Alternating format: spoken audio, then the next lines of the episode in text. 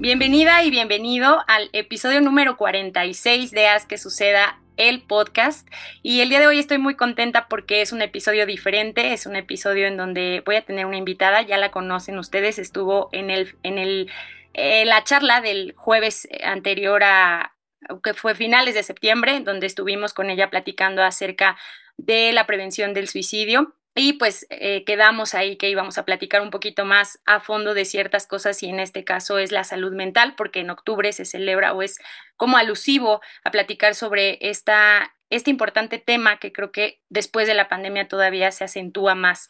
Entonces, pues está con nosotros la psicóloga Gaby Galindo y pues va a platicar un poquito acerca del día 46 que es salud mental, mitos y realidades. Creo que es un tema importante, así que bienvenida Gaby. Quiero empezar a platicarte por qué la importancia o lo que considero importante que abordemos el tema hoy. Creo que a raíz de tanta información, de tanto contenido que tenemos en redes, muchas veces malinterpretamos y no sabemos ni siquiera si realmente estamos cuidando bien nuestra salud mental o simplemente nos estamos dejando llevar por esa información. Entonces, creo yo que, por ejemplo, en, en mi experiencia, yo hasta que estuve como que literalmente, como se dice vulgarmente, en el hoyo, fui a terapia. O sea, nunca tuve como esa cultura de poder asistir a terapia para cuidar mi salud mental previo, sino hasta que ya me vi mal o hasta que ya no me entendía, busqué ayuda. Entonces, creo que es importante conducir a la gente a que acuda sin la necesidad de necesitarlo, ¿no? Sino que sea como lo que hemos venido platicando anteriormente, como una rutina, como el ir al médico, el ir al dentista, el ir al oftalmólogo, o sea, realmente una rutina. ¿Qué opinas al respecto? Y bienvenida. Hola Chio, pues me da mucho gusto volver a estar contigo eh, en esto que has desarrollado con mucho amor y se nota. Y bueno, sí, dando continuidad al tema anterior, creo que es muy importante como cerrar el mes con, con, este punto. El 10 de octubre es el Día Mundial de la Salud Mental, es importante como retomarlo. Y bueno, creo que es como muy dado a la cultura del, del mexicano, eh, estar, eh, pues ya cuando la muela está a punto de perderse, ya cuando el dolor es insoportable, es cuando acuden a una revisión eh, médica en este caso. Y pues obviamente cuando eh, el paciente llega a una atención psicológica es porque de plano ya la situación eh, está un tanto grave, ¿no? O ya llevan muchos años con una situación y simplemente, eh, pues por pena, pues por qué van a decir, pues porque cómo le voy a contar lo más íntimo a una persona que ni conozco. Em, no sé, incluso seguro los psicólogos están más locos que uno y, y, trabajan escuchando a la gente. Entonces hay muchas, muchas situaciones así, estigmas en, en, la, pues en la función de un psicólogo que pues impiden que, que la gente se, se, desarrolle de esa manera, ¿no? Entonces yo creo que a todos nos pasa que hasta las últimas instancias decidimos, bueno, ok, voy, voy a terapia porque pues creo que esto ya no es el punto. Y también otra cosa que agregaría es que pues la gente tiene la mala información de que la terapia es un consejo y a veces dicen, ah, mi amigo fulano de tal es un gran psicólogo porque da muy buenos consejos, ¿no? Y la terapia en realidad no es eso, o sea, quien ha ido a terapia sabe que es un trabajo personal, un trabajo duro, reconocer eh, tus cosas eh, como muy, muy íntegras, muy personales, eh, también la intimidad que tienes eh, con respecto a tu propio desarrollo como persona, pues es un, factor como, como bien, bien importante para el desarrollo dentro de, y no simplemente es, bueno, dime que estoy bien o dime que estoy mal, ¿no? Sino es un desarrollo personal al respecto. Eso, eso abordaría básicamente sobre, pues, de, de manera general, como acudir a la terapia. Sí, claro. Sí, porque creo que a veces estamos acostumbrados a querer escuchar lo que siempre queremos escuchar, ¿no? Y a veces no estamos tan listos para que nos digan cosas que de pronto nos muevan. Y, y creo que sí, es un proceso, digo, lo, lo, hablo también por experiencia personal, en donde sí duele y, te enfrentas a realidades pues muy duras. Y creo que a veces rehusamos a, nos rehusamos a que no duela, ¿no? A no sentir, a sentirnos fuertes, también por las mismas etiquetas, como bien lo dices, de la misma sociedad, ¿no? El que va al psicólogo es porque ya de plano está súper mal y, realmente no es así, ¿no? Y, yo creo que es un gran paso para seguir con este autoconocimiento. Entonces, platicábamos un poco al respecto y, lo, compartíamos porque ambas hemos estado en el ámbito educativo, tanto a nivel eh, medio superior y superior, y nos hemos dado cuenta que los chavos a veces pues, son los más afectados, ¿no? Sobre todo en estas transiciones de la adolescencia al ser ya un poco más adulto, más responsable, estos, estos cambios que sufren y ahora con el acceso a la tecnología. Y estábamos abordando o nos estábamos dando cuenta en una charla, Gaby y yo, de la, de la importancia de saber identificar ciertos términos o ciertas cosas como la ansiedad, la depresión, porque ahorita ya todo el mundo dice, por tantito estoy estresado, estoy ansioso, estoy depresivo, soy bipolar, ¿no? Usar términos que de pronto están mal enfocados y, me gustaría aquí que tú dieras voz a esto como profesional, como experta, de estas características de cada uno de, estos que pudimos eh, destacar para que la gente y sobre todo los jóvenes o si son personas que conocen o tienen personas cerca que sufren de esto que lo, o que lo ven ya como un día a día, pues puedan ayudarlos como a, orientar o incluso que escuchen este episodio para que identifiquen esas características de, esos de pronto síndromes o, enfermedades que surgen, pero que se han hecho mediáticas y realmente a veces ni siquiera lo, lo tienen, ¿no?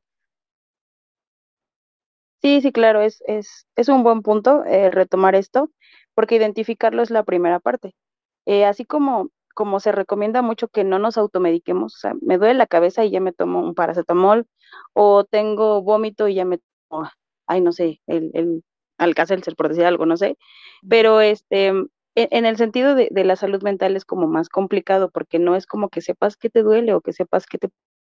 Entonces, en efecto, sí hay ansiedad, sí hay estrés, sí hay depresión, pero la mala información hace que, que pues la sociedad lo vea como algo, eh, digamos, un poco exagerado, es decir, ya eh, me siento triste un día, entonces tengo depresión, o eh, me siento muy nervioso, tengo ansiedad, o soy bipolar porque hoy me enojé y después me reí, y situaciones como, como estas, cuando digo, ya cuando es algo patológico, ya es algo disfuncional, ¿no? Y, y yo creo que este es un, un buen em, consejo, por decirlo de esta manera, que yo daría cuando, cómo identificar en qué momento yo necesito una atención psicológica y cómo saber si sí tengo o no tengo ansiedad o depresión, es cuando mi vida ya no es funcional.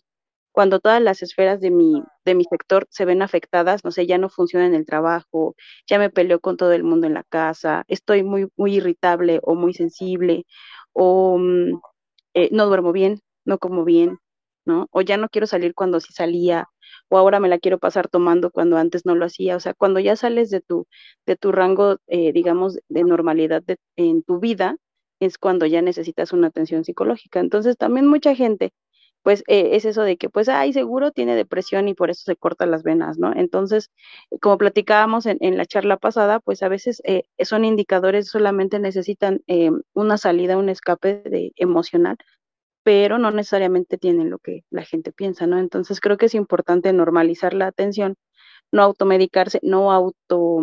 Em, eh, sí, eh, se me fue la palabra en este momento, pero generar esta, esta, eh, tiene, este diagnóstico, autodiagnosticarse, ¿no? Que tienes ah, ansiedad porque, ay, ya tienes esto, ¿no? Entonces la verdad es que quien lo vive, lo vive muy grave, lo vive muy fuerte, y pues como es importante ponerle el nombre a lo que es, pero con un especialista, ¿no? Sobre las cosas. Y a veces no es lo que piensan, a veces es otra cosa, pero hasta que se atienden es cuando identifican todos los, los síntomas eh, que están alrededor de. Sí, claro, porque pues sí es muy fácil decirlo o asociarlo como cualquier cosa o porque está de moda o porque es una palabrita que todo mundo la, la, está ocupando y realmente a veces ni siquiera sabemos ese significado, ¿no?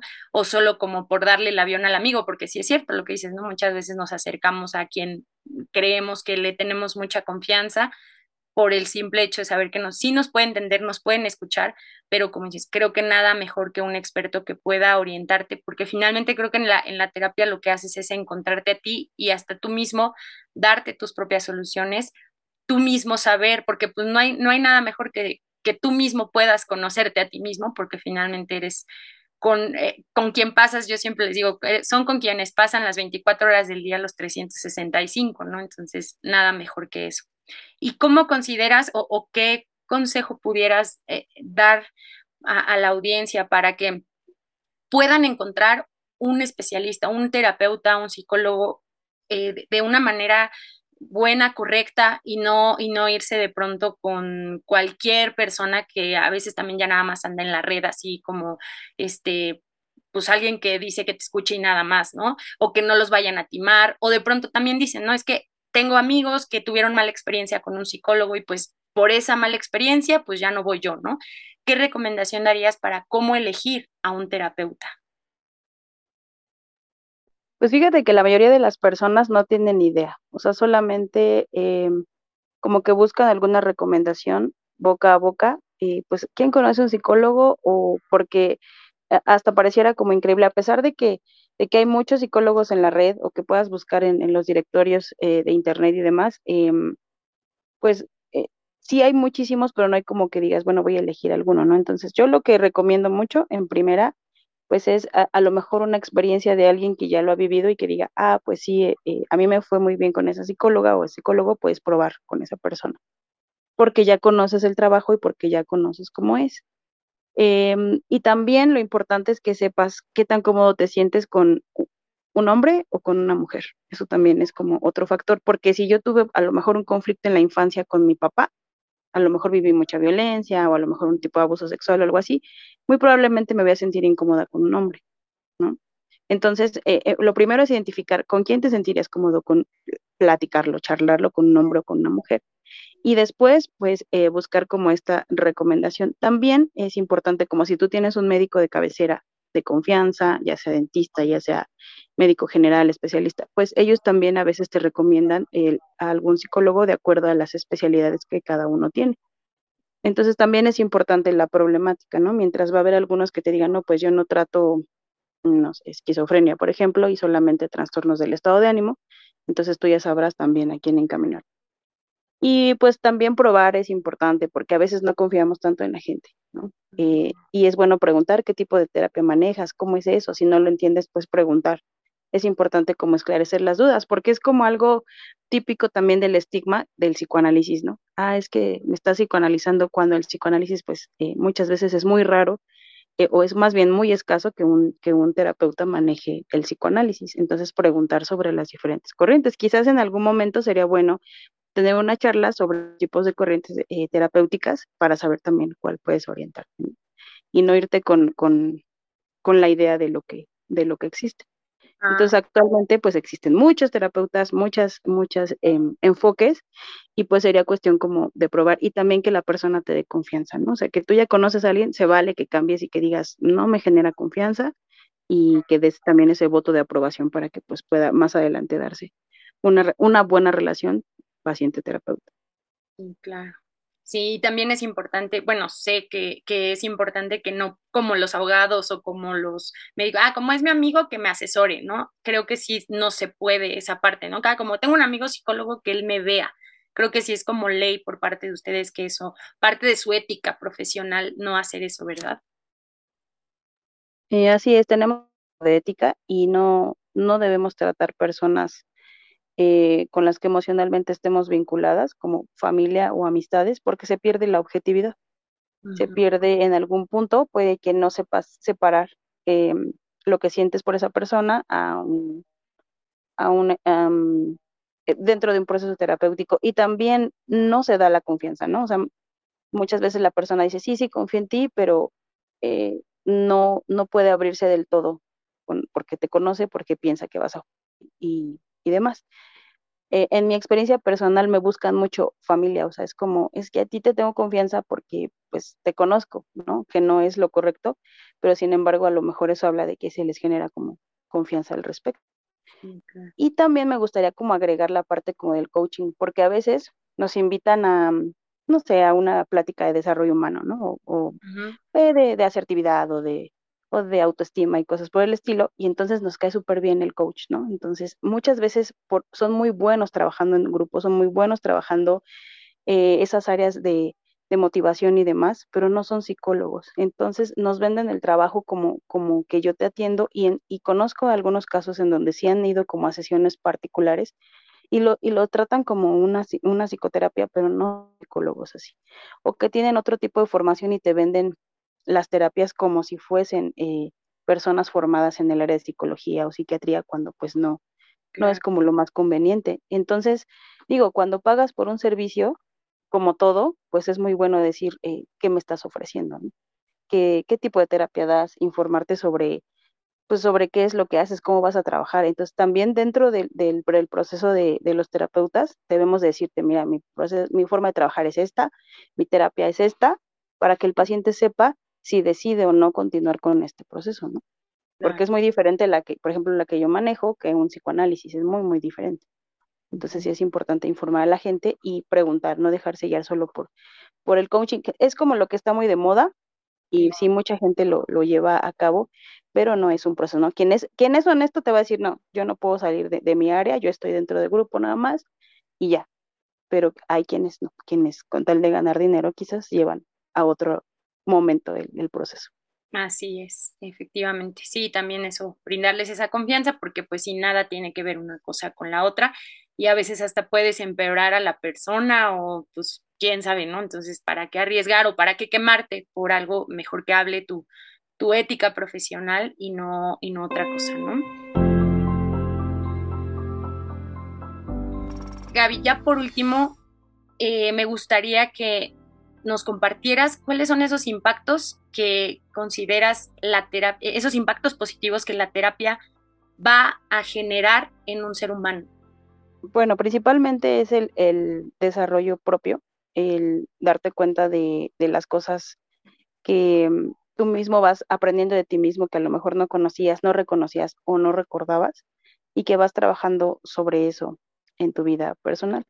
La cultura mexicana eh, me gustaría agregar esto, es, es muy dada a los chistes, ¿no? Y ahorita estamos llenos de memes. Entonces, el amiga, date cuenta, ¿no? Que el novio te está poniendo el cuerno, amiga, date cuenta, o, o algún típico chiste, pero dices, ¿cuenta de qué o cómo me doy cuenta? O, o a veces la gente así dice, ¿no? Entonces, eh, como dice el dicho, en, entre broma y broma la verdad se asoma, pues entre meme y meme, como es la, la verdad, ¿no? Como que así se asoma la realidad. Entonces, e, es un crecimiento personal como es como muy importante. He tenido pacientes que llegan y dicen, pues yo no creo que tengo problemas, pero yo quiero venir porque no quiero tener, ¿no? Son muy escasos, pero los hay. Entonces, el, el impacto es personal, ¿no? Si tú quieres eh, ten, tener un desarrollo antes de casarte o saber cómo elegir una pareja o a lo mejor qué carrera vas a, vas a, vas a tomar, o sea, siempre va a ser una cuestión personal, ¿no? Si tú estás bien en tu entorno y seguro de lo que quieres, pues vas a tomar buenas decisiones o saber cómo actuar en su momento, ¿no? Le llamamos psicoeducación también a la parte de cómo vas a enfrentar tu ansiedad, cómo vas a enfrentar tu depresión, ¿no? Cuáles son los detonantes y conocer eh, esa parte de, ¿no? Como en el aspecto médico, repito, si sabes que eres intolerante a la lactosa y pues no tomando lactosa eh, puedes prevenir un malestar, es lo mismo aquí, ¿no? Si sabes que hay detonantes, pues los, los dejas así. Entonces, como, como dije hace un momento, pues cuando sales de tu rango normal, como cuando te sientes como que incomprendido, que no estás en el lugar correcto, no encajo aquí, pues a lo mejor es el momento de, de buscar eh, esa ayuda eh, que es importante. Porque pues sí, se puede agravar, te digo, hay pacientes que lo guardan años, años y cuando ya llegan a terapia, pues ya llevan mucho tiempo con algún padecimiento y pues, eh, pues es muy válido también eh, conocer esa parte de, pues, un terapeuta. Es, es una relación padre porque, pues, es algo subjetivo. Mm, es, eh, también no, es, no eres juzgado, ¿no? No vas a que te digan estás bien o estás mal, no, al contrario, vas a enfrentarte contigo mismo y mucha gente va con ese temor de, pues es que me va a decir que soy una tonta o que me equivoqué o para qué te casas, ya ves, como tus amigas te dicen, ¿no? Uh -huh. En realidad no es así, no ese es el punto y entonces hay que darse la oportunidad de conocerse y, y, de saber eh, por qué me está pasando esto y qué puedo hacer al respecto.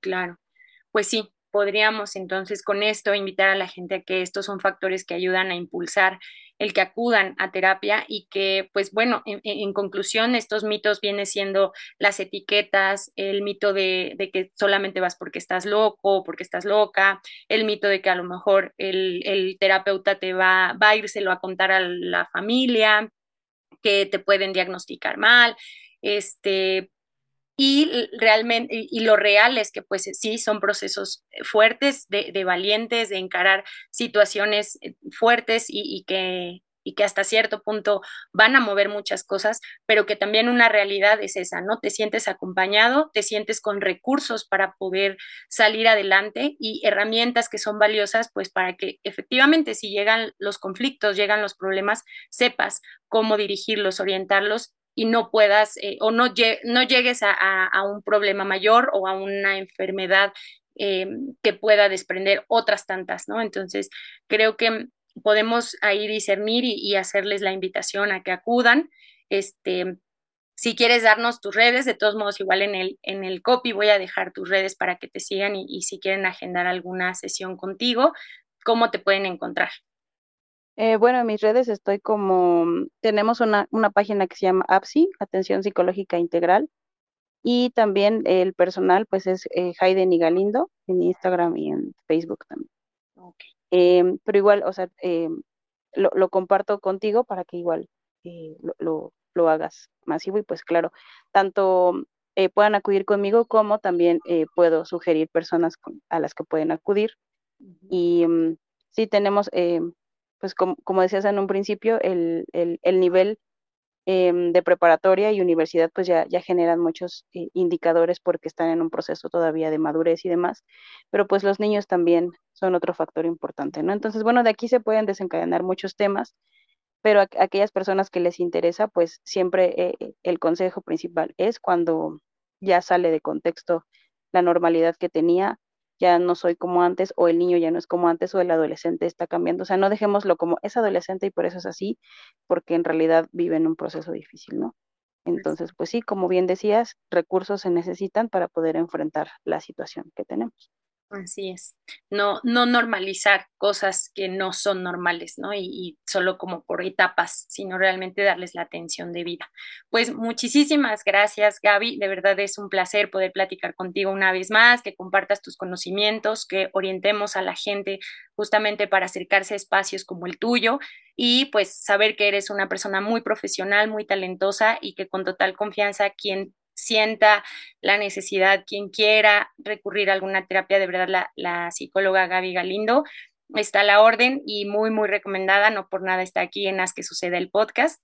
Entonces, pues mil gracias y efectivamente que no sea la, la, última del podcast, ya estuviste allá en el live, que tampoco sea la última y pues volvernos a encontrar pronto, Gaby. Muchísimas gracias. Gracias, gracias a ti. Eh, espero que sea útil para alguien, aunque sea una persona a la que llegue esto. Eh, eso ya es un éxito eh, todo el tiempo que podemos invertir aquí.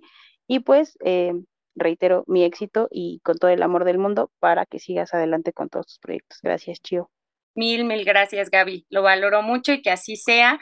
Y pues muchas gracias a todos ustedes por escucharme un día más de Haz que sucede el podcast. Recuerda que este podcast es de ti, para ti y ve y haz que suceda que tu salud mental sea más cuidada, más efectiva, más eficiente y con mucho amor para que seas un mejor ser humano para esta sociedad que nos necesita. Gracias Creativa Comunicación por la producción. Nos estamos viendo muy pronto. Cuídense, un abrazo. Hasta pronto.